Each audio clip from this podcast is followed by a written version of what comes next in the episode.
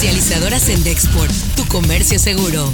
Presenta Notigape, el podcast La Mañanera. Este producto que se llamará el Seguro Personal de Salud del sector salud ante la contingencia de COVID-19 cubrirá a todo el personal del sector que está trabajando en estos tipos de hospitales y lo cubrirá no solamente a partir de hoy que se hace el anuncio, sino que lo cubrirá de manera retroactiva, algo muy inusual en el, sector, eh, eh, a partir del primero de abril. Todo esto se ha originado a partir de la crisis económica que precipitó, que desató la pandemia. Entonces tenemos que hacer ajustes al presupuesto, nos estamos apretando el cinturón. Esto que se hizo ahora de dar la autorización a las Fuerzas Armadas para llevar a cabo tareas de seguridad pública se aprobó hace seis meses en el Congreso. Esto suena en Noticias MBS con Luis Cárdenas. En Hacienda informaron que a través de la Unidad de Inteligencia Financiera se investigan casos de corrupción en el sistema de salud durante la administración del expresidente Peña Nieto. Sin embargo, aclaró que estas no incluyen al secretario de Salud, José Narro Robles. Por las mañanas, con Ciro Gómez Leiva. En el diario oficial de la Federación esta mañana de los lineamientos del plan de reactivación económica, hay muchas dudas pero hay un programa para regresar a la actividad. Lenguaje de concordia se empieza a escuchar por distintos lados, que era un poco lo que se necesitaba. Cuando baja desde Palacio Nacional la, belicosidad, cuando Palacio Nacional presenta un plan como este, perfectible, corregible, con dudas, pero un plan de futuro en vez de estar buscando culpables, ¿cómo cambia el tono nacional? Eh? Así las cosas en W Radio. La Secretaría de la Función Pública anunció que hay al menos siete líneas de investigación por la compra de ventiladores del IMSS al hijo de Manuel Bartlett, a León Bartlett, que ya los echaron para atrás, ¿no? De reversa. Se los regresaron. Para atrás, mami. Que porque, no, que porque no tenía los requerimientos, efectivamente se echaron el de reversa, mami.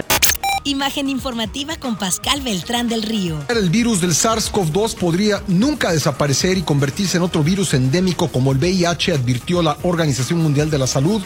Michael Ryan, director ejecutivo para emergencias sanitarias de la organización, señaló que de ser así, las poblaciones de todo el mundo tendrían que aprender a coexistir con el coronavirus en medio de la desescalada gradual de las restricciones en varios países.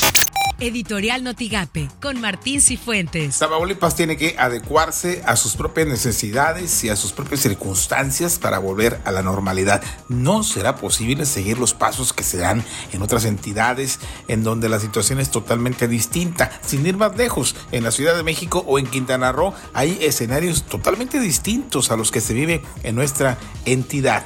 Al darse a conocer los detalles de lo que será el plan para retornar a la cotidianidad en el país, queda claro que cada región, cada estado tendrá que adoptar sus propias medidas y sus tiempos para cada etapa. Esto independientemente de la necesidad de propias de cada estado.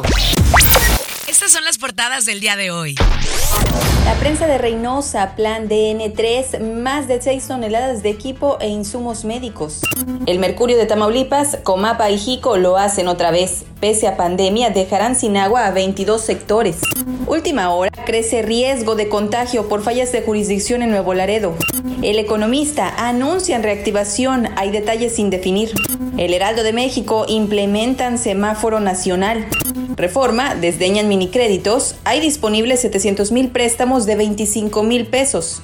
Notigape, la movilidad en Matamoros, causante primordial de alza en casos positivos de COVID-19. Así lo afirmó Nidia Maldonado Ruiz, secretaria de Salud de Matamoros. Lo ideal es que la movilidad haya disminuido en más del 60%. Se dice que para tener un buen impacto necesitamos llegar a un 64%, pero ahorita en la actualidad se ha reducido solamente un 30%, entonces no es una no es un porcentaje considerable para disminuir la transmisión de la enfermedad, ya que COVID-19 es una enfermedad altamente transmisible y pues con mayor movilidad, mayor riesgo de transmisión. Lo que tienes que saber de Twitter. Arroba proceso. Mike Ryan, experto en emergencias de la OMS, dijo el virus puede convertirse en otro virus endémico en nuestras comunidades y puede que nunca desaparezca. Arroba MX versus corrupción. Por incumplir los requerimientos, arroba tu-ins inició procedimiento de rechazo de equipo para COVID-19 vendido por Manuel Bartlett, hijo del titular de la CFE, y el cual fue señalado por vender a sobreprecio. Arroba diario 24 horas. Este miércoles se informó que el cantante mexicano Gustavo Nakatani Ávila, conocido como Yoshio, ha fallecido tras luchar contra el COVID-19. Arroba político MX. Confinamiento disparó la exportación de tequila a Estados Unidos. Señalan que las ventas subieron 60% hasta el 25 de abril en comparación con el mismo periodo del año pasado. Arroba Infobae. Estados Unidos incluyó a Cuba en la lista de países que no cooperan en los esfuerzos contra el terrorismo. Comercializadora Sendexport, tu comercio seguro, presentó Notigape, el podcast.